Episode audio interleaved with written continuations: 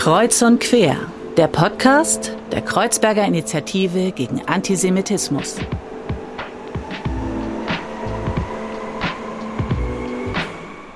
Hallo und herzlich willkommen zu einer neuen Folge von Kreuz und Quer. Mein Name ist Falle und ich darf euch heute wieder in dieser Folge begrüßen.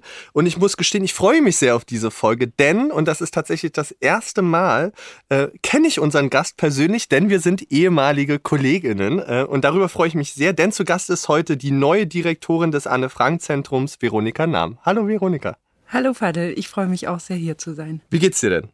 Wunderbar, die Sonne scheint, ich sitze mit dir in einem Studio.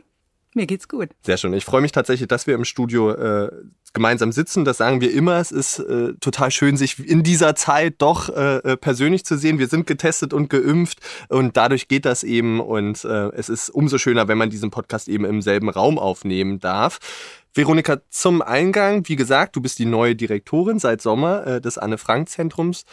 Wie sehr hast du dich an den Titel Direktorin gewöhnt bisher?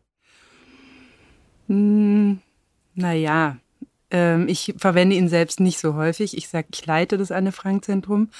Und äh, mein Titel davor war ja Bereichsleitung der Berliner Ausstellung. Und da ist es von Bereichsleitung zu Leitung nicht so ein großer Schritt. Mhm.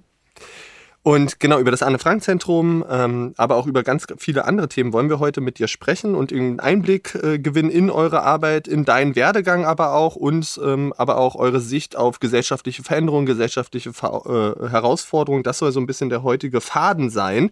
Nichtsdestotrotz, und wir wollen nicht mit unseren Routinen und unseren Traditionen brechen, wollen wir natürlich starten mit dem Rezept, das äh, unsere Gäste immer mitbringen. Die Gäste bringen Rezepte mit, die sie gerne mögen, mit denen sie etwas verbinden und wir Veronika, wir sind ganz gespannt, was du uns heute mitgebracht hast. Ja, ich habe ähm, auf deine Frage hin bin ich in unserer Küche an einen Ordner gegangen. Da mhm. sammle ich Rezepte, die ich von netten Leuten erfrage, wenn mir was geschmeckt hat. Und ich habe mitgebracht einen Schokokarottenkuchen. Ah. Im Podcast kann man nicht das tolle Bild davon sehen. Also es ist ein richtig ähm, wunderbar schokoladenbrauner Kuchen, so mit oben drauf so einer Creme. Und den habe ich von meiner Tante bekommen. Wie das so ist beim Familienfest, irgendein Kuchen sieht besonders gut aus oder schmeckt besonders gut. Und dann ähm, habe ich sie eben gefragt, ob sie mir das Rezept bringt. Und ich habe ihn erst letztes Wochenende für meine Familie gebacken. Schön, schön. Sammelst du dann, ist der Ordner groß? Sammelst du viele Sachen da drin? Ja, weil äh, ich ähm, bin so ein bisschen oldschool. Ich bin ja auch von der Ausbildung her Historikerin. Und klar gucke ich auch äh, ähm, Rezepte im Internet nach, aber am liebsten habe ich die dann doch so physisch vor mir liegen, wenn ich was koche oder was backe. Ja, voll schön. Ich habe das ähm, letztes Weihnachten, das war, glaube ich, wirklich das Highlight der Geschenke. Und zwar, meine Oma hat tatsächlich auch so einen Ordner und ich war immer neidisch drauf. Und meine Oma hat handschriftlich all diese Rezepte abgeschrieben und wir haben das jetzt als Buch. Und das ist wirklich so ein kleiner Schatz und so ein Heiligtum, weil es wirklich schön ist, durch sowas durchzublättern, sich das anzugucken und, und du hast sofort genau so Erinnerungen und Verbindungen. Ähm, also wirklich eine, eine, schöne Geschichte und ein tolles Rezept. Ähm, Schoko und äh, Karotten, das geht, glaube ich, immer gut zusammen. ähm, ähm, also ähm, guckt euch das Rezept an. Wir werden das Rezept wieder posten auf unserer Instagram-Seite. Dort findet ihr das unter den Highlights, wie auch alle anderen Rezepte unserer Gäste. Da haben wir eine bunte Sammlung, ein buntes Potpourri an ganz unterschiedlichen Rezepten. Ähm, und dort dürft ihr eben gerne dann das Rezept von Veronika nachkochen äh, und nachschauen. Veronika, du hast es schon anklingen lassen, du bist Historikerin, du hast Geschichte und Jura äh, studiert und zwar in München, Berlin und in Paris. Welche Stadt hat dir denn am besten gefallen? Also in Berlin bin ich geblieben nach meinem Studium. Das spricht schon mal für Berlin. Paris war toll, weil es, ja, ich habe dort Französisch gelernt, aber es ist doch eine Stadt, zumindest zu der Zeit, äh, Anfang der 2000er, wo es sehr wenig Freiräume gab. Mhm. Also wir, klar, hatten nicht viel Geld, aber es war, die Parks haben irgendwann geschlossen ah. und es war gar nicht so leicht, ähm, sich dann zu treffen und auszutauschen. Also das war so mein Gefühl. Und in München, da habe ich davor vor meinem Studium schon FSJ gemacht. Und, Was hast du ähm, gemacht als FSJ? Ich habe mit äh, mehrfach schwerbehinderten Jugendlichen gearbeitet in so einer Wohngruppe. Und das war richtig gut, nach dem Abi da reinzukommen und ja, mit den Jugendlichen gemeinsam auch die Stadt zu entdecken, aber auch die vielen Barrieren, die mhm. dann in ihrem Leben sind, ähm, immer wieder mitzubekommen und dann zu versuchen, gemeinsam die Barrieren zu meistern. Und äh, deswegen hatte ich mir gedacht, naja, ich fange mal in München an zu studieren, weil dann ist es nur eine Veränderung, weil ich aus einer Familie komme, wo niemand studiert hat. Und ah. deswegen war das schon für mich ein bisschen Abenteuer. Ja. Wie war das für deine Eltern, als sie dann sozusagen, als du sagtest, ich möchte jetzt gerne studieren? Na, die fanden, die konnten schon mit dem FSJ nicht so viel anfangen und äh, mit so einem Studium der Geschichte, das ist ja keine Berufsausbildung, also Historikerin ist schön, aber kein Beruf ähm, da wussten sie auch nicht genau, was dabei rauskommt, aber sie haben, standen immer hinter mir und also anders zum Beispiel als bei meiner Cousine, da wurde dann gesagt, ja, wenn du studierst, dann Lehramt oder so. Also okay, also da war so der Weg vorgezeichnet. Okay. Genau. Und ähm, ja, weil ich selber auch nicht wusste, was ich später mal werden möchte, aber nur wusste, dass mich eben Geschichte interessiert, war das gut, sie so an meiner Seite zu haben. Schön. Wo kam denn vielleicht aber dieses Interesse, wenn du sagst, äh, äh, irgendwie Geschichte hat mich interessiert, da möchte ich gerne hin. Wo kam das Interesse her? Weil ich sag mal, die Themen, mit denen du dich ja beschäftigst, ne, natürlich viel dem Thema Nationalsozialismus, Erinnerungskultur, Holocaust, das sind ja keine einfachen Themen. Ähm, wo war vielleicht so der Moment, wo du gesagt hast, das interessiert mich, das finde ich wichtig? Ja, ich für mich ähm, ist die Beschäftigung mit Geschichte die Beschäftigung mit der Komplexität der Welt, weil alles ist Geschichte, alles ist geworden.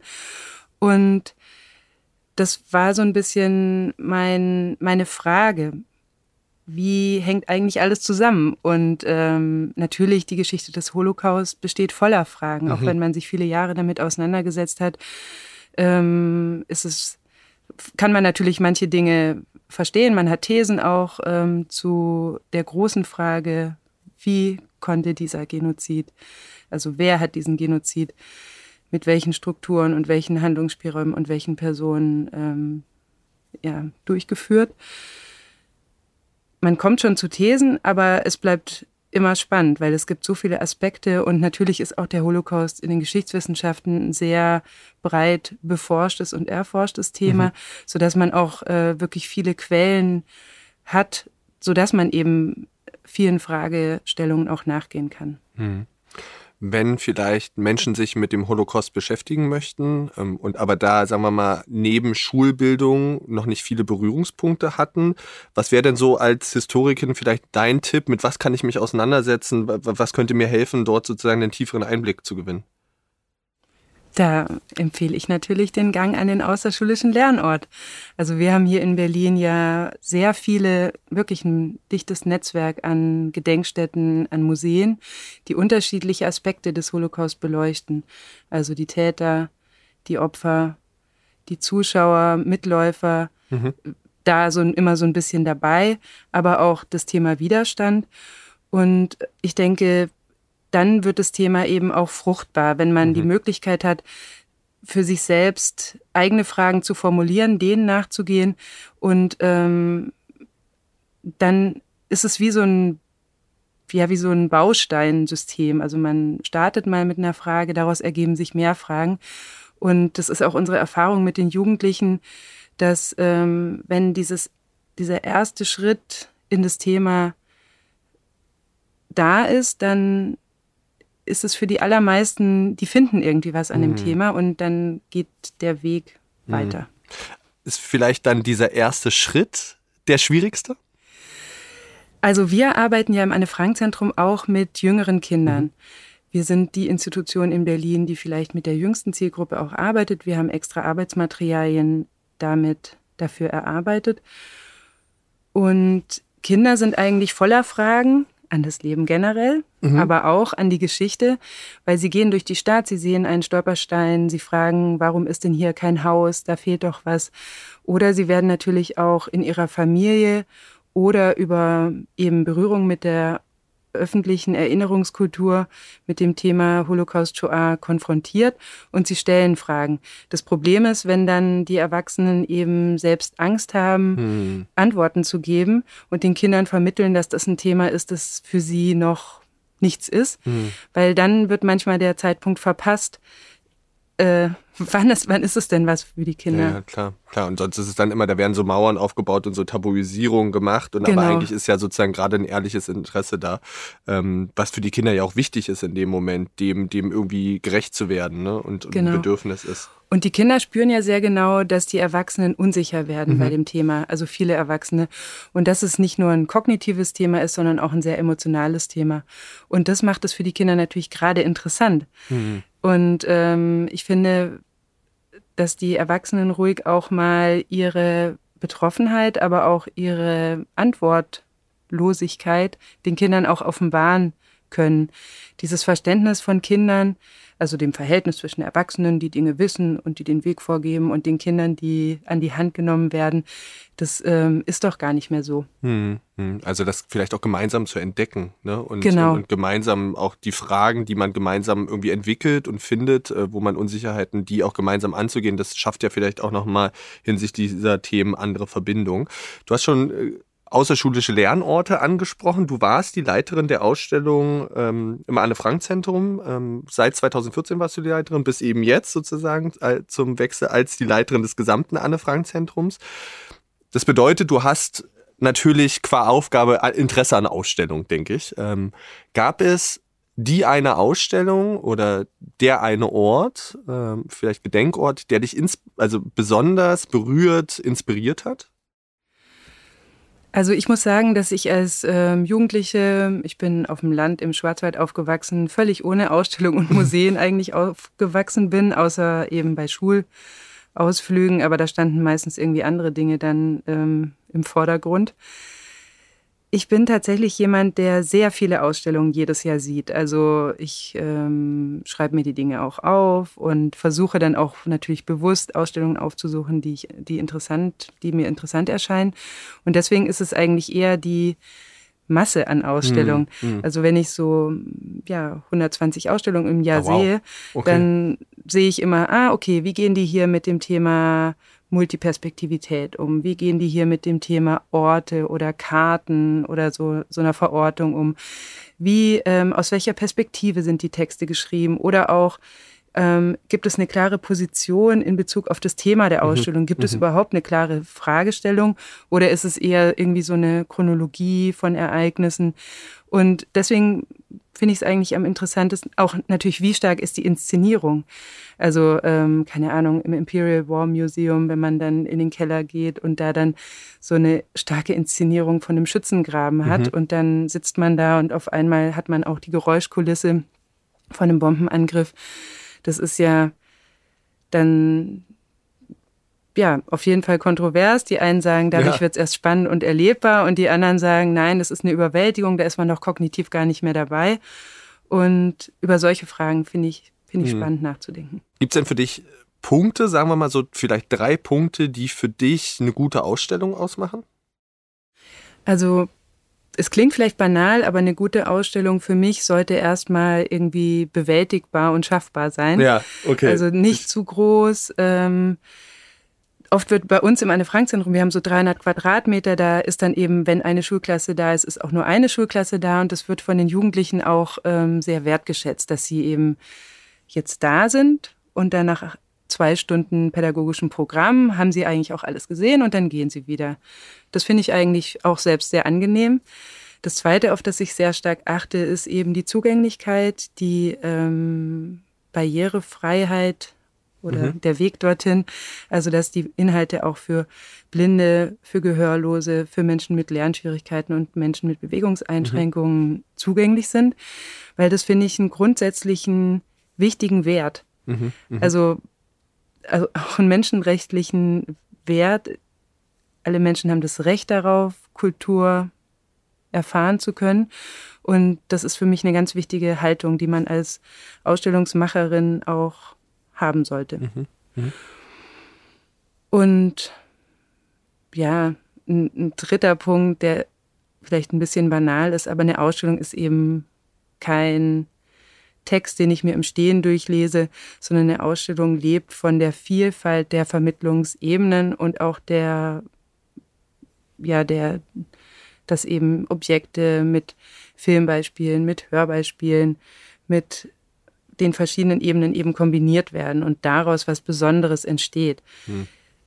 Also sozusagen, genau, so, so, so ein Gesamtkonzept im Prinzip da ist, eben diese verschiedenen Medien zusammenzubringen. Mhm. Ähm, du hast es schon ein bisschen anklingen lassen, das zentrale Kernstück natürlich des Anne-Frank-Zentrums, beziehungsweise Standort des Anne-Frank-Zentrums in Berlin-Mitte ist die Ausstellung Alles über Anne die ja noch relativ neu ist. Äh, äh, es gab vorher eine andere Ausstellung und die ist eben die überarbeitete Version. Du hast jetzt schon so ein paar Punkte beleuchtet, was dir wichtig ist. Was war euch denn vielleicht hinsichtlich des Themas wichtig in der Konzeption und was möchtet ihr gerne, dass BesucherInnen aus der Ausstellung mitnehmen?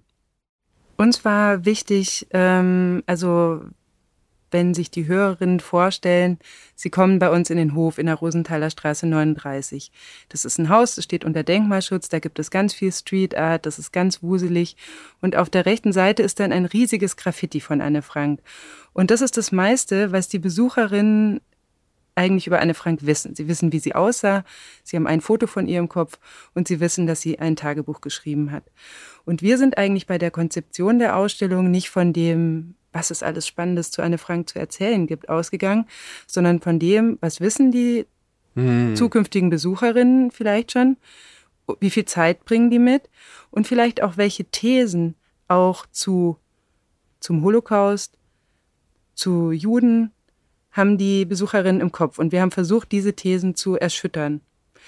Beispielsweise, Besucherinnen denken, dachten wir uns häufig, Jüdinnen und Juden waren Opfer des Holocaust. Sie hatten keine Handlungsspielräume. Ja. Die Täter waren omnipräsent. Es gibt im Grunde genommen eigentlich nur diese zwei Gruppen, Opfer und Täter. Ja. Und ähm, deswegen war es uns wichtig, die Handlungsspielräume, die die Familie Frank hatte, die natürlich von den Nationalsozialisten immer mehr eingeschränkt wurde, darzustellen. Also Otto Frank, Edith Frank, die Eltern als handelnde Personen, die Entscheidungen getroffen haben. Zum Beispiel, Anne ist in Frankfurt geboren, 1933, 34 wandert die Familie aus. Otto Frank beschließt, es ist in Deutschland zu gefährlich für seine Familie zu leben als Juden und sie wandern nach Amsterdam aus. Und ähm, ein weiterer wichtiger Punkt war eben Anne Frank nicht als Ikone darzustellen, mhm. sondern in ihrem sozialen Kontext. Das heißt, Anne hatte eine ältere Schwester, hatte Eltern, hatte jüdische und nicht jüdische Freunde und Freundinnen. Und es gab dann eben die Helferin, es gab aber auch, wir haben sehr viele Menschen, die in, mit Anne Frank zu tun hatten, die wir heute auch als Zeitzeugen und Zeitzeugen noch auch in videografierten Interviews zeigen können. Also wir zeigen 24 Menschen, die dort eben in diesen Videos zu Wort kommen. Ganz wichtig eben auch in der Ausstellung, wie wissen wir eigentlich über die Geschichte? Wir haben Annes Tagebuch mhm. als ähm, Dokument, das sie selber schreibt. Aber wir haben viele andere Quellen, sehr viele Bilder, dann eben die Zeitzeugenaussagen. Otto Frank, der ähm, als einziger der überlebt hat, ja. der überlebt hat, genau, und dann noch Auskunft geben kann. Ja, diese Quellenvielfalt war uns auch wichtig zu zeigen. Das finde ich auch, das schätze ich sehr an dieser Ausstellung eben genau Handlungsspielräume, diese verschiedenen Perspektiven aufzuzeigen, eben auch zu thematisieren, wie weit ist dieses Tagebuch, das ja doch allen Menschen sozusagen bekannt ist, wie ist das auch gewachsen, entstanden, welche Versionen gab es etc. Ich glaube, das ist eben nicht so vielen Menschen bewusst. Ähm, und dadurch schafft diese Ausstellung in kurzer Zeit eben wirklich einen schönen Überblick, aber du hast auch die Chance, dich eben da rein zu vertiefen. Und es ist so, wie du Zeit hast, kannst du dich damit auseinandersetzen und, und, und gerade auch mit dem pädagogischen Angebot dazu eben wirklich äh, ähm, verschiedene Perspektiven drauf kennenlernen. Eine Frage, die mir immer wieder begegnet ist, als mhm. ich auch damals noch für euch äh, gearbeitet habe im Anne-Frank-Zentrum, war, Warum gibt es eigentlich ein Anne-Frank-Zentrum in Berlin? Hat nicht Anne Frank in den Niederlanden gelebt? Ähm, wie antwortest du darauf und äh, was ist vielleicht auch aus dieser Frage heraus der Auftrag des Anne-Frank-Zentrums? Ja, die Frage wird tatsächlich auch heute noch ähm, sehr häufig am Tresen gestellt, wenn die Besucherinnen reinkommen. Und da gibt es jetzt mehrere Antworten darauf. Das eine ist, wir sind die deutsche Partnerorganisation des Anne-Frank-Hauses in Amsterdam. Das Anne-Frank-Zentrum gibt es seit mehr als 25 Jahren als gemeinnützigen Verein. Und den gibt es in Berlin, weil hier eben zu dieser Zeit so ein Bildungsort noch nicht bestand. Mhm. Und vor allem auch das Anne-Frank-Zentrum als Hauptzielgruppe Kinder und Jugendliche. Damals war es so, dass es einfach keinen Ort gab für diese Zielgruppe, der das Thema ähm, Nationalsozialismus, Holocaust, die Erinnerung an Anne Frank eben überhaupt zugänglich gemacht hat. Aber Es gibt natürlich auch ähm, keinen biografischen Bezug, genau mhm. wie du sagst. Anne Frank ist in Frankfurt geboren und in Amsterdam im Versteck gewesen. Aber es gibt andere biografische Bezüge, beispielsweise Fritz Pfeffer, ein anderer Untergetauchter im Versteck, ähm, war aus Berlin. Oder die beste Freundin ähm, Hanna Picosla war aus Berlin. Oder natürlich der schwerwiegendste Bezug ist natürlich der der Täterschaft. Mhm. Also mhm. wo hat die Wannsee-Konferenz stattgefunden und wo wurde eigentlich der Holocaust äh, organisiert? Und dieser Aspekt der Täterschaft spielt in der Ausstellung natürlich auch eine Rolle. Mhm. Ihr habt ja nicht nur die Ausstellung, die lokal vor Ort in Berlin ist, sondern ganz zentraler Anker eurer Arbeit sind auch Wanderausstellungen. Das bedeutet, ihr bringt diese Themen zu Menschen. Ähm, was ist euch hier in dieser Arbeit wichtig? Ähm, und vielleicht auch, gibt es Unterschiede zwischen ländlichem Raum und, sagen wir mal, eher städtischen Gebieten, die ihr wahrnehmt? Ja, die, wir haben verschiedene Wanderausstellungen, die wir Jahr für Jahr ähm, sozusagen von Rostock bis Rosenheim in großen und in kleinen Städten zeigen, immer mit Kooperationspartnern vor Ort. Und das Wichtigste daran ist hier ein weiteres wichtiges Prinzip des Anne-Frank-Zentrums, nämlich das der Peer Education. Mhm. Wir ähm, bilden vor Ort Jugendliche aus, die dann andere Jugendliche durch die Ausstellung führen.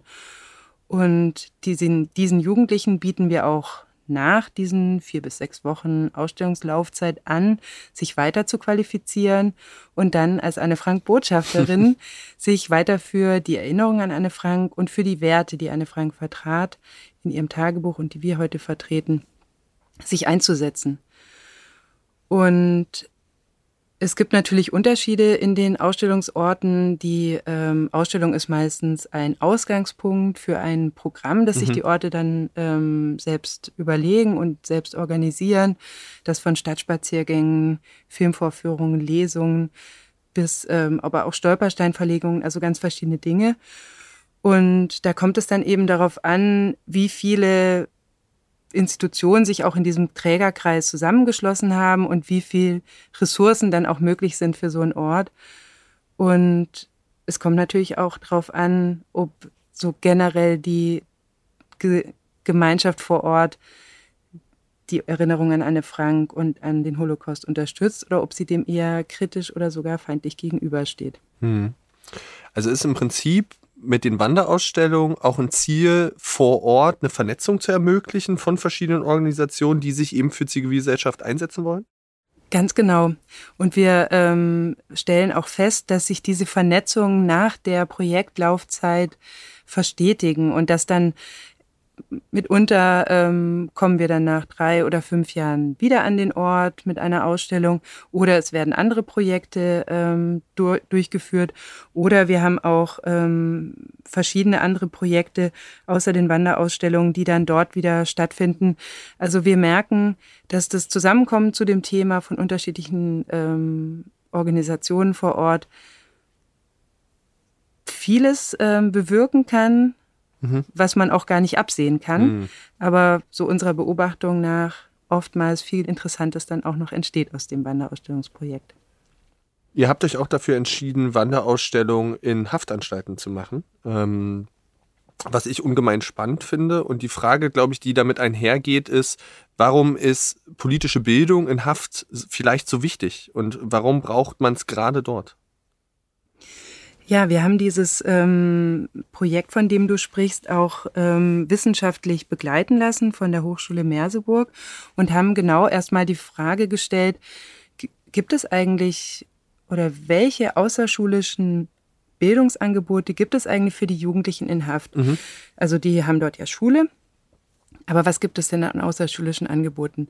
Da gibt es sehr wenig, weil ja, weil die Bedingungen nicht ganz leicht sind, sozusagen ähm, auch mit diesen Schulen von den Jugendjustizvollzugsanstalten zu kooperieren, weil die natürlich sehr viel, also sehr viel strukturelle Schwierigkeiten haben. Und trotzdem, also es gibt wenig Angebote, aber es gibt auf der anderen Seite einen sehr großen Bedarf, weil die Jugendlichen in Haft häufig ähm, eigene Diskriminierungserfahrung mhm. haben, auch nicht so eine große Chance hatten auf eine formale Bildung und deswegen sind diese Projekte, die wir dort durchführen, oftmals sehr berührend und es bedarf aber natürlich auch neuer Formate. Also mhm. ähm, einfach nur, weil vielleicht die Lesefähigkeit auch nicht so ausgeprägt ist. Also man ist schon klar, dass die äh, Formate für die, diese Zielgruppe angepasst werden müssen. Auf die Zielgruppe versteht sich von selbst. Aber wenn das möglich ist und wenn dann diese Hürden struktureller Art überwunden sind, dann sind es sehr fruchtbare Projekte, was uns auch die Evaluierungen sagen.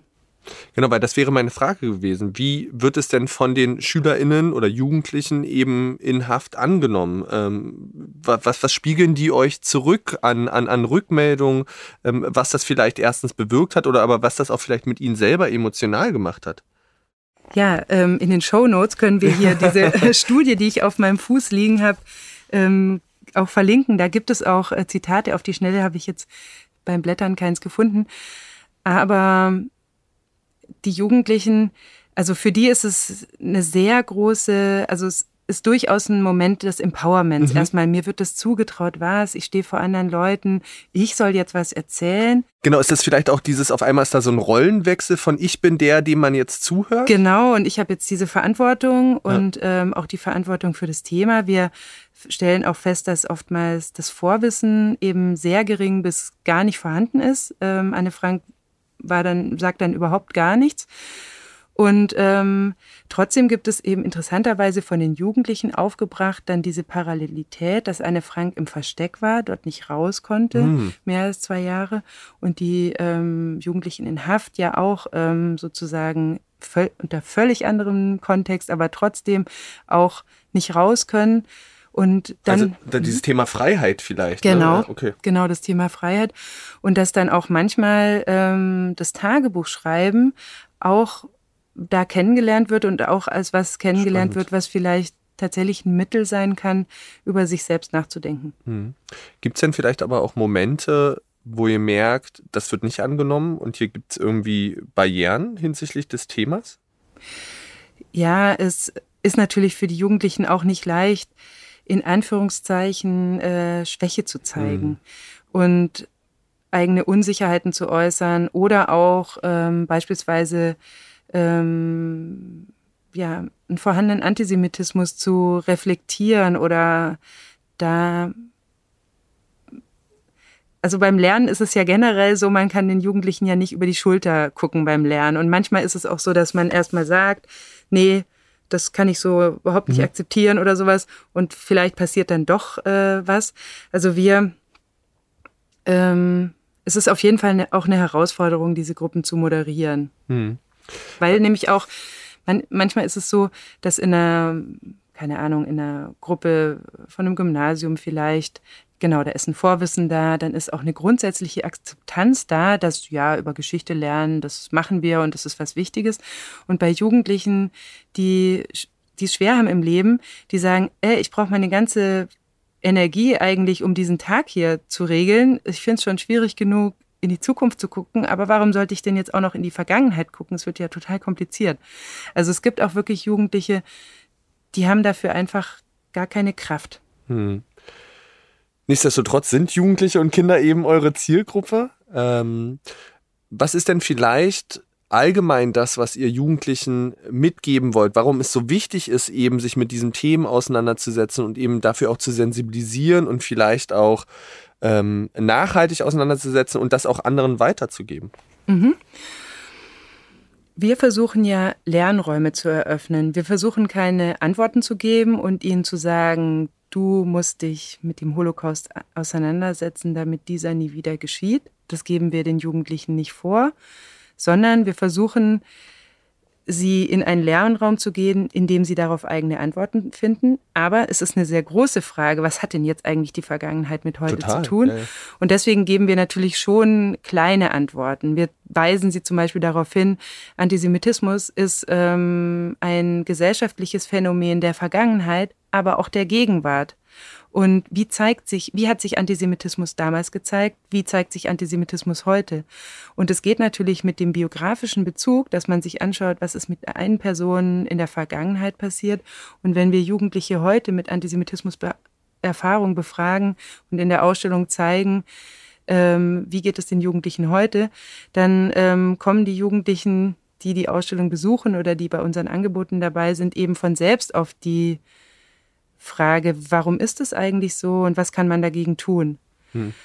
Oder auch, ähm, wir beschäftigen uns viel mit Fragen der Identität. Also wer bin ich? Was macht mich aus? Wer bestimmt, wer ich bin? Bin das eigentlich ich oder sind es die Menschen, die mir Eigenschaften zuschreiben und die mich auf eine vermeintliche Eigenschaft von mir vielleicht sogar festschreiben, die mich also diskriminieren? Und ähm, das ist auch etwas, was Anne Frank in ihrem Tagebuch gemacht hat, was auch in gewissem Sinne altersspezifisch auch für Jugendliche ist. Und was aber auch heute eine große Frage ist. Und da haben wir wieder eine Verbindung zwischen der Vergangenheit und der Gegenwart. Genauso wie das Tagebuch an sich, das wir betrachten und da ist ja die Ver Verbindung schon, dass dieses Tagebuch, das damals geschrieben wird, wurde, heute zugänglich ist und mhm. heute gelesen wird. Und wir stellen fest, dass es, ähm, dass dieser Text und die Themen, die dort aufgemacht werden, eben bei den Jugendlichen ganz verschiedene Assoziationen und auch zeitspezifisch verschiedene Assoziationen aufruft. Also im Sommer der Flucht ging es ganz viel darum, ach, Anne Frank ist geflohen. Ähm, wieso ist die geflohen? Wie ist die dort angekommen in, in den Niederlanden? Oder, ähm, naja, jetzt während Corona, die Assoziation der Jugendlichen waren da natürlich, oh, Anne Franks Leben wurde durch die antijüdischen Gesetze eingeschränkt. Unser Leben wird heute durch äh, Corona-Maßnahmen eingeschränkt. Diese Assoziationen, es ist nicht an uns zu sagen, das hast du ganz falsch verstanden, das ja. ist ja eine völlig falsche Kontextualisierung. Es ist an uns zu sagen, mh, gut, das ist jetzt deine Assoziation einer Gemeinsamkeit. Jetzt schauen wir mal genauer hin und schauen auch mal, was sind die Unterschiede. Ja, weil, oder anders gesagt, ist euch also sozusagen wichtig, die Narrative und die Lebenswelten der Jugendlichen in das pädagogische Konzept mit aufzunehmen und denen Raum zu geben? Genau, Fadel. Also dieser biografische Ansatz, dass wir uns eine Biografie in der Geschichte anschauen, der ähm, geht immer damit einher, dass wir als Biografien, also als ähm, Personen uns diese Geschichte anschauen und dann ganz automatisch Gemeinsamkeiten und Unterschiede finden ja. und die Jugendlichen immer wieder übers Sprechen über sich selbst und ihre Gedanken auch kommen. Das finden wir auch einen wichtigen Moment des Empowerments, dass es darauf ankommt, dass sie ihre Gedanken äußern, dass sie Positionen zu Themen finden und ja, damit auch ähm, zu Wort kommen. Mhm. Also, dass sie eine Stimme auch darüber erlangen ne? und, mhm. und, und, und ins Reden kommen und eben auch dieser empathische Raum aufgemacht wird, über die eigenen Erfahrungen und Erlebnisse eben ähm, zu sprechen und denen auch Wertschätzung ähm, entgegenzubringen. Ich glaube, das ist in pädagogischer Arbeit super wichtig und geht manchmal auch in diesem Verständnis von Lernen oft unter und Wissensvermittlung, dass es eben auch genau um, um, um diese Facetten davon gibt. Eine Sache möchte ich noch gerne zu ähm, Kindern und Jugendlichen fragen. Und zwar wird ganz oft über das Thema Erinnerungskultur gesprochen. Ne? Und du hast jetzt schon ganz viel dazu gesagt. Was können wir vielleicht auch lernen aus der Geschichte von Anne Frank? Ähm, Nichtsdestotrotz ist das ja ein Thema, über das auch viel in Deutschland diskutiert wird und ganz unglaublich viele Diskurse gibt, Streitigkeiten, wie können wir das machen, etc. pp. Wir hatten das auch im Podcast hier schon ganz oft. Und äh, deswegen komme ich nicht umhin, dich als Historikerin natürlich zu fragen. Ähm, wie ist denn deine Sicht drauf? Und zwar, was ist für dich moderne Erinnerungskultur? Erinnerungskultur? Also wie schaffen wir zu erinnern, den Menschen, die äh, dieses Leid erlebt haben, ähm, vielleicht auch gerecht zu werden, aber gleichzeitig auch vielleicht eben genau diese Narrative von äh, äh, Menschen im Hier und Heute irgendwie mit einzubringen. Mhm. Ich denke, wenn wir uns die Erinnerungskultur anschauen, ist wichtig zu fragen, wer erinnert hier an was eigentlich genau und wie Also ähm, wir können uns die Rituale anschauen oder die Denkmale oder die äh, Feiertage oder die öffentlichen Auftritte von ähm, Politikerinnen und so weiter. Wir können uns aber auch ganz genau anschauen, was wird eigentlich erinnert. Und da haben wir ja gerade auch eine große Diskussion, also nachdem sozusagen im Laufe der Zeit an verschiedene Gruppen von Opfern der Nationalsozialisten ja. erinnert wurde, wo jetzt gerade ähm, die Diskussion darum kreist, wie können wir eigentlich an sogenannte Asoziale erinnern. Mhm. Eine Gruppe, die von den Nationalsozialisten aufgemacht wurden, wo ganz verschiedene Menschen ähm, mit diesem mit diesem Stigma belegt oder diesem Begriff belegt wurden. Genau, ja. und die dann verfolgt wurden. Also das ist interessant zu schauen, das finde ich auch sehr interessant, dass sich das eben natürlich immer weiter ausdifferenziert, aber dann natürlich auch zu schauen, gut, das ist die Zeit des Nationalsozialismus, was ist mit der Zeit des äh, Kolonialismus, mhm. was ist ähm, auf der anderen Seite, ähm, also überhaupt nicht gleichgesetzt, aber jetzt eben auch mit anderen Ereignissen in der deutschen Geschichte, weil ähm, wichtig ist, dass wir idealerweise in einem demokratischen Prozess auf einer Wertebasis da auf einer demokratischen Wertebasis dazu kommen, diese Dinge eben bewusst Leerstellen zu sehen und ähm, genau, also es ist nicht so, dass irgendwie alles erinnert werden mhm. kann. Also wir müssen, also ich finde es ganz interessant, wie gesagt, aus einer kleinen Stadt kommt und viel unterwegs sein. In jedem kleinen Dorf gibt es ähm, ein Denkmal für die Gefallenen des Ersten und Zweiten Weltkriegs. Ja. Und ich schaue ja. dann immer, wo ist denn eigentlich jetzt hier das Denkmal für Opfer, ja. an, also für Opfer des Nationalsozialismus gibt es nicht. Also einfach mal da zu schauen, es wird ja so leichthin gesagt, dass wir ganz viel erinnern, aber was erinnern wir eigentlich und wie? Mhm. Und dann eben auch wer.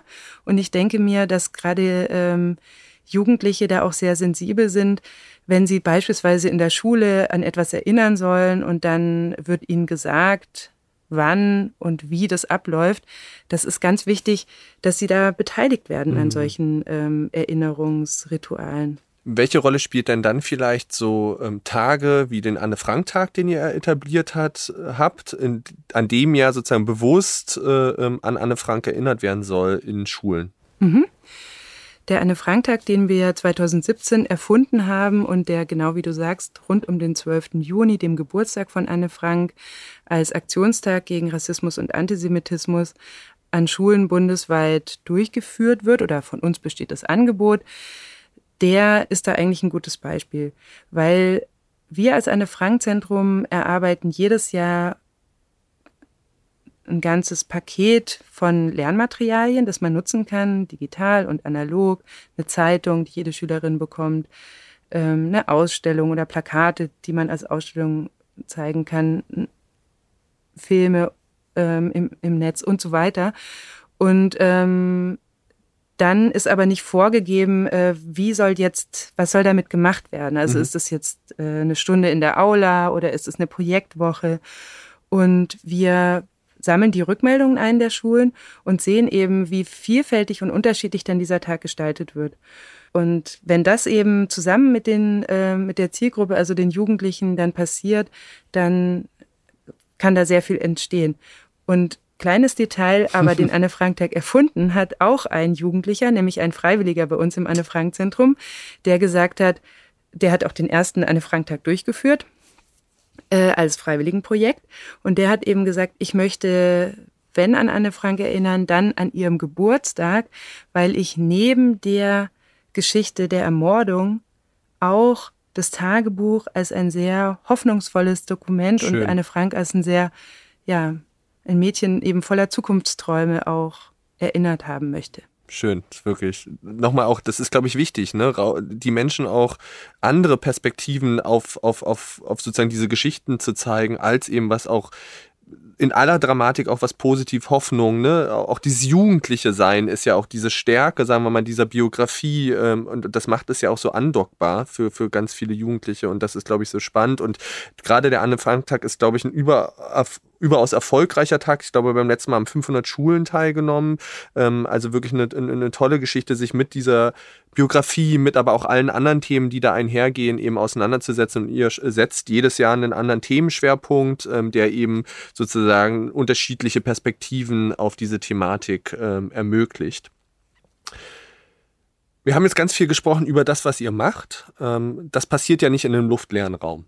Ähm, und ihr macht das ja nicht, weil ihr Lust habt, einfach Sachen zu machen, sondern weil es ja auch gewisse Herausforderungen in unserer Gesellschaft gibt. Wir haben unglücklicherweise, das muss man einfach so deutlich sagen, und so schlimmerweise die äh, höchsten Zahlen an antisemitischen Vorfällen und Gewalttaten seit 20 Jahren hier in Deutschland. Und ähm, jedes Mal, wenn ich darüber spreche, bestürzt mich das und ich kriege äh, Gänsehaut, weil ich denke, sind wir nicht eigentlich schon weitergekommen? Woran kann das deiner Meinung nach liegen, dass wir im Prinzip da Schritte zurückgegangen sind und nicht Schritte vorwärts gegangen sind? Also zunächst mal möchte ich dir zustimmen, Fadel. Auch mich ähm, bestürzt es und ich habe dazu ein ganz starkes Gefühl.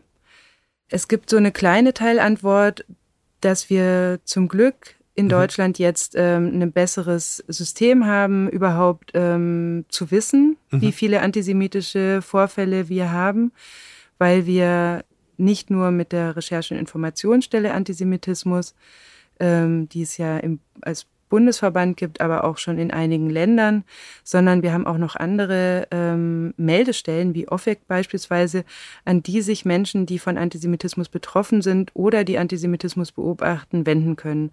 Und dadurch haben wir ähm, überhaupt mal einen Blick in dieses gesellschaftliche Phänomen, der viel, der genauer wird, als er das noch vor ja. fünf oder zehn Jahren war. Zum anderen ja, wenn wir uns die Formen von Antisemitismus anschauen, dann ähm, gibt es die in den unterschiedlichsten Lebensbereichen, also im digitalen Raum, aber auch eben in der Schule, auf dem Spielplatz, in den öffentlichen Verkehrsmitteln, ähm, also eigentlich in allen Lebensbereichen. Und auch die Art und Weise der antisemitischen Gewalt ist, geht eben wirklich von der Mikroaggression bis über Beleidigungen, tätliche Angriffe und bis zum Mord mhm. oder Mordversuch. Und ja, da ähm, genau ist es auf der einen Seite wichtig, äh, hier sich ein genaueres Bild zu verschaffen und auf der anderen Seite als Pädagogin sind es immer ja, dicke Bretter, die man bohren muss. Also es geht nicht, äh, leider nicht äh, so ganz leicht und es ist auch keine ganz leichte Antwort zu finden auf die wichtige Frage, mhm. wie können wir dafür sorgen, dass wir weniger antisemitische Gewalt mhm. in unserer Gesellschaft haben. Aber es ist auch immer schwierig, äh, zum Beispiel Wirkungsforschung äh, zu betreiben. Also ein Jugendlicher besucht unsere Ausstellung, eine Wanderausstellung, nimmt am Anne-Frank-Tag teil. Was bedeutet das denn jetzt eigentlich für das restliche Leben und für die Einstellung äh, dieser Person? Aber wir als Pädagogin sind optimistisch und wir haben einzelne positive hm. Geschichten, die wir erzählen können, weil wir wissen, was mit ja, weil wir immer wieder Feedback auch bekommen von Lehrkräften, von Jugendlichen, dass ihnen die Arbeit mit uns etwas bedeutet hat, dass sie etwas verändert hat und dass, ja. Ja, vielleicht ist es auch so, weil Bildung ja nicht linear funktioniert. Ne? Ähm, und, und das ist ja irgendwie das Spannende auch in unserem Feld, dass es bedeutet, dass nur weil du einen Workshop machst, nicht direkt einen Outcome von Verhaltensänderungen hast, sondern eben das vielleicht auch ein Jahr später passiert, weil auf einmal irgendwie ein Event ist, wo sich die Person dran erinnert und sagt, ach Mensch, das habe ich ja vielleicht in dem und dem Workshop mitgekriegt und da dann auf einmal es Klick macht. Das ist ja irgendwie, finde ich, immer so das Spannende, was man manchmal auch erklären muss, ne? dass es eben nicht in so Wirkung eben ganz einfach gibt. Wahrscheinlich werden mich jetzt viele Wissenschaftler äh, wieder schelten, äh, dass es doch funktioniert, aber ich bin jedenfalls der Meinung, nichtsdestotrotz ist, und das ist ja vielleicht ein Punkt, den du gerade auch gemacht hast, ähm, dass diese besonderen Momente Feedback wichtig sind für einen. Ähm, vielleicht da nochmal vertiefen gefragt. Wir haben viele Herausforderungen in unserer Gesellschaft. Was gibt dir denn konkret aber Hoffnung und was gibt euch Motivation für die Arbeit?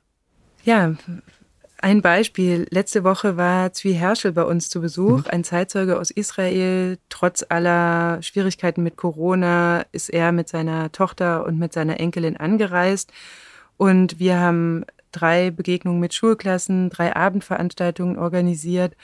Und was mich motiviert, sind dann die Gespräche, die sich nach so einer, die sich dann am Ende einer so, so einer Veranstaltung ergeben und die ich dann mithöre, ja. Wenn wirklich wieder ein 15-Jähriger vom Goethe-Gymnasium zu Zwiherrsche geht und sagt, ähm, vielen Dank, dass Sie hier sind. Ich habe so viel mitgenommen, über das ich nachdenken kann. Ich möchte mal Geschichtslehrer werden. Was können Sie mir denn dazu sagen? Also, das ist eine kleine Anekdote, aber über viele, viele Jahre Arbeit im Feld ähm, sammeln sich diese Anekdoten doch zu einem guten Gefühl, dass das, was wir machen, ähm, Kindern und Jugendlichen was bedeutet. Mhm.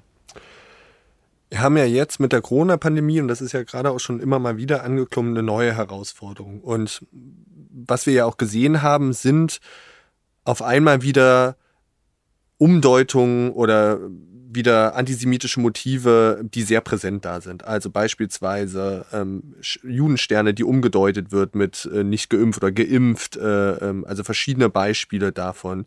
Wie geht dir das wenn du das siehst? Also, was macht das mit dir als jemand, der sich so oft mit diesem oder so intensiv mit diesem Thema auseinandergesetzt hat? Ist das was Neues oder war das im Prinzip schon immer da und bricht jetzt nur offenbaren? Also, bei mir ist ein Unterschied zwischen Jugendlichen und Erwachsenen. Erwachsenen kann ich wirklich nicht ähm, irgendwie zugute halten, dass sie zu wenig wissen würden mhm. über die Geschichte, dass sie nicht wissen würden, wenn sie so einen Stern tragen, dass es einfach Holocaust-Verleumdung und ähm, Verspottung der Opfer und das alles ist. Mich macht es wütend und für mich ist es aber ganz kleine Instrumentalisierung. Mhm. Also das ist mhm. kein irgendwie unbewusstes, ähm, oh, ach so, hm, habe ich nicht gewusst, sondern ähm, es ist ein ganz bewusster Ausdruck von Antisemitismus, ein ganz gewaltvoller Ausdruck. Und insofern finde ich es absolut wichtig, dass es eben geahndet wird und verboten wird und dann eben auch also eine Konsequenz folgt mhm. und nicht ähm, einfach nur gesagt wird, naja, die, die sind eben irgendwie, die wissen es nicht besser oder sowas, sondern nein, das ist eine ganz klare Grenzüberschreitung und es muss auch im öffentlichen Raum Konsequenzen haben. Also dass es markiert wird als das, was es ist. Genau. Mhm. Es gibt viele Herausforderungen und ich glaube, durch auch das, was wir besprochen haben im Anne-Frank-Zentrum, gibt es natürlich auch Handhaben davon, was man machen kann, wie man vielleicht auch präventiv wirkt, wie man aber auch, du hattest OFEC angesprochen, beispielsweise Opferberatung macht, etc. Es gibt ja seit jetzt ein paar Jahren noch ein neues Instrument oder neue äh, wie sagt man, Institution so ein Stück weit, die ähm, sich geformt hat, die auch mit ähm, Unterstützung des äh, Bundesfamilienministeriums über Demokratie leben ähm, sich gefunden hat, und zwar das Kompetenznetzwerk Antisemitismus, das es ja vorher nicht gab. Ähm, ihr seid dort die Koordinierungsstelle, ähm, deswegen bist du, glaube ich, da eine gute Ansprechpartnerin. Was ist das Kompetenznetzwerk Antisemitismus? Wie kann das vielleicht bei diesen Herausforderungen auch helfen? Mhm.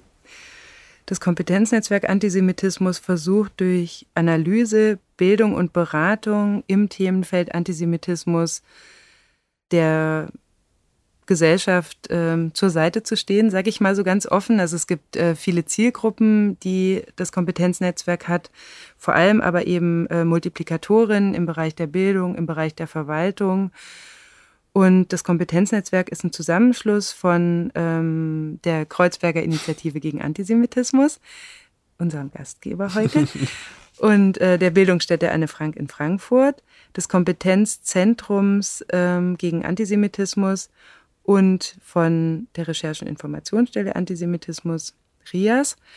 Und diese ähm, insgesamt eben fünf Träger haben unterschiedliche Schwerpunkte im Bereich Antisemitismusprävention ist immer so ein bisschen schwierig, weil mhm. er ist einfach da, aber des Umgangs mit Antisemitismus und der Arbeit gegen Antisemitismus. Und ähm, insofern bilden wir als Netzwerk einen breiten, haben wir einen breiten Blick auf das Thema. Und wir arbeiten sowohl als Netzwerk als Institution an dem Thema mit unterschiedlichen Schwerpunktsetzungen. Und als Netzwerk bieten wir eben vor allem Informationsveranstaltungen, Beratungen, Publikationen für ja, die Öffentlichkeit an. Hm. Als jemand, der ja auch Teil davon ist, das hast du ja gerade gesagt, ähm, finde ich das ungemein spannend, weil ich das erlebe als etwas, das für mich auch total gut funktioniert, weil die Zusammenarbeit auch nochmal das von NGO stärkt, so ein Kompetenznetzwerk. Wie erlebst du das denn vielleicht in der Zusammenarbeit? Das ist was Neues, so ein Netzwerk zu schaffen und auch zu institutionalisieren. Was war vielleicht euch auch da wichtig und worin liegt darin vielleicht auch eben diese Stärke, diese fünf Organisationen zusammenzubringen? Mhm. Ich denke, dass durch diese Struktur des Netzwerks nochmal ähm, Austausch und äh, mhm. Kommunikation zwischen den fünf Partnern gestärkt werden. Und natürlich auch, wenn wir wirklich gemeinsam Projekte umsetzen, gemeinsam Veranstaltungen planen, uns inhaltlich dazu austauschen, dann ähm, können wir voneinander lernen und können dann wiederum für die Zielgruppe diese vielen Perspektiven ähm, in die Veranstaltungen einbringen. Und insofern, ja, ist es eine Chance nach innen für uns und eine Chance natürlich auch nach außen. Hm. Und wie du sagst, jeder deckt ja auch unterschiedliche Bereiche an und bringt eben seine verschiedenen Zielgruppen mit ein und den Blick auf den Zielgruppen und gleichzeitig, was ja auch noch wichtig ist im Kompetenznetzwerk, ist, dass das ja kein Closed Shop ist, sondern wir ja auch Modellprojekte begleiten, die unterstützen, aber eben auch Beratung für andere Projekte äh, äh, bieten und damit wirklich versuchen ja einen breiten Blick auf dieses Thema zu schaffen und zu ermöglichen und vor allen Dingen, und das finde ich immer das Wichtigste, eine Zusammenarbeit in diesem Thema zu schaffen, ähm, weil ich glaube, es ist nichts kontraproduktiver als bei so einer großen gesellschaftlichen Herausforderung, dass jeder sein Süppchen kocht und eben nicht äh, ähm, gemeinsam an dieser Herausforderung arbeitet. Was sind denn vielleicht so die nächsten Schritte für das Kompetenznetzwerk und nächsten so Angebote, Maßnahmen, wenn ich mich dafür interessiere, vielleicht das Kompetenznetzwerk kennenzulernen oder äh, an etwas teilzunehmen? Mhm. Eine Ergänzung habe ich auch noch. Es gibt ja auch noch Kompetenznetzwerke in anderen mhm, Das äh, ist vielleicht auch super wichtig, ja, genau. Mhm. Also ähm, in allen Themenfeldern von verschiedenen Diskriminierungsformen, aber auch Demokratiestärkung, Arbeit gegen Rechtsextremismus oder auch Arbeit mit, also frühkindliche Bildungsarbeit, wirklich Verschiedenes. Und da ist natürlich der Austausch auch sehr gut und fruchtbar. Die nächsten Möglichkeiten, Veranstaltungen mit dem Kompetenznetzwerk zu erleben, die gibt es aktuell immer auf der Website des Kompetenznetzwerks. Das ist sicher auch in den Shownotes dann verlinkt. Ja. Und ähm, die nächste Veranstaltung, die wir planen, wird am 7. Oktober stattfinden in Bonn. Das ist ein äh, Fachaustausch. Ähm, Zum Thema Verschwörungserzählung. Genau, so ist es, Fade. Und es folgen noch Veranstaltungen dann im November, wie gesagt, aber aktuell immer auf der Website. Genau, ich glaube, das ist ein guter Anlaufpunkt, weil eben dort auch die verschiedenen Organisationen sich eben darstellen. Äh, man weiß, man, an wen man sich wenden kann und äh, wenn man generell einfach fragen kann, kann man sich eben an das Kompetenznetzwerk äh, wenden. Dort gibt es eben auch eine Webseite äh, oder eine Adresse, ähm, wo man dann alle Informationen bekommt. Also wenn da Bedarf besteht für Beratung, für Informationen, vielleicht auch die Nachfrage nach eben verschiedenen Angeboten, dann ähm, könnt ihr euch immer an das Kompetenznetzwerk Antisemitismus ähm, wenden, das eben verschiedene Perspektiven zusammenbringt und wirklich, glaube ich, eine gute Möglichkeit ist, äh, mit diesen Herausforderungen oder eine der Möglichkeiten ist, mit diesen Herausforderungen, die wir da gerade erleben, umzugehen. Veronika, Dir erstmal vielen, vielen lieben Dank wirklich für äh, deine Zeit und diesen tollen Einblick in eure Arbeit, aber auch dein Werdegang, was ich unglaublich spannend finde. Ich glaube, da waren viele interessante Punkte dabei und eben aber auch den Blick auf, was passiert in Gesellschaft, wie gehen wir damit um, ähm, was eine Frage ist, die uns, glaube ich, immer wieder begleiten wird und, und, und weiter auch in diesem Podcast Thema sein wird.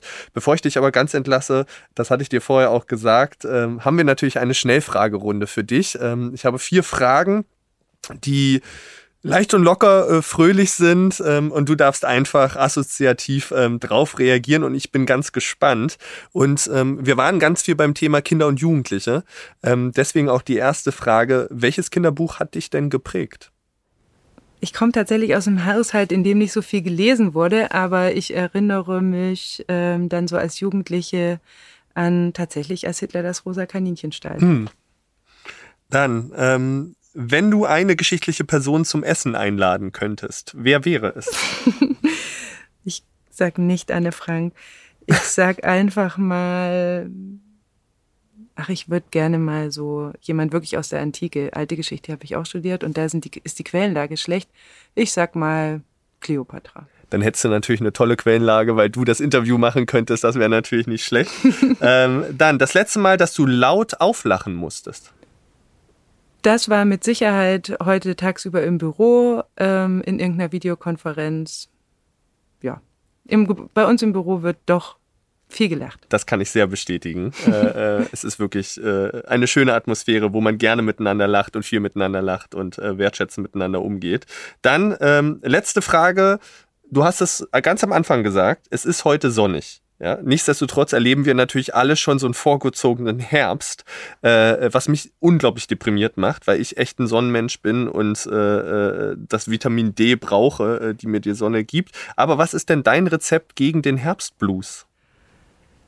Also ich habe einen Schrebergarten zusammen mit Freunden und ähm, da werde ich ähm, die beiden Pflaumenbäume abernten, ganz viel Pflaumen essen und dann kein Kopf haben für Herbstblues. Das ist schön. Das ist wirklich, wirklich gut. Äh, da hast du einen großen Vorteil. In Schrebergarten habe ich nicht nur einen Balkon und äh, muss dann immer sehen, wie alle Blumen langsam verwelken, weil es immer kälter wird, was äh, immer schwierig ist. Aber es hat möglicherweise auch damit zu tun, dass ich wirklich keinen grünen Daumen habe, sondern was Pflanzen angeht, eher äh, Probleme habe, würde ich sagen. Veronika, vielen, vielen lieben Dank. Es war wirklich ähm, toll. Danke, dass du dir die Zeit genommen hast. Wenn ihr mehr über das Anne-Frank-Zentrum erfahren wollt, über das Kompetenznetzwerk ähm, Antisemitismus, dann schaut, äh, schaut gerne in die Beschreibung der Folge. Dort findet ihr alles verlinkt. Ihr findet auch die Broschüre zu ähm, politischer Bildung und Haft, die Veronika erwähnt haben. Wir werden dort alles verlinken. Also schaut dort gerne nach. Es gibt unglaublich tolles Material, auch zum Anne-Frank-Tag. Das lohnt sich wirklich. Vielen, vielen lieben Dank. Viele liebe Grüße an das Anne-Frank-Zentrum und und euch. Danke fürs Zuhören. Ähm, das ist immer wieder schön. Gebt uns gerne Feedback. Ähm, schreibt uns gerne auf Instagram, wenn ihr Wunschgäste habt. Wenn ihr aber auch Rückmeldungen an uns habt oder an unsere Gäste, dann freuen wir uns sehr drüber. Und sonst freue ich mich, wenn ihr in zwei Wochen wieder einschaltet. Bis dahin. Ciao.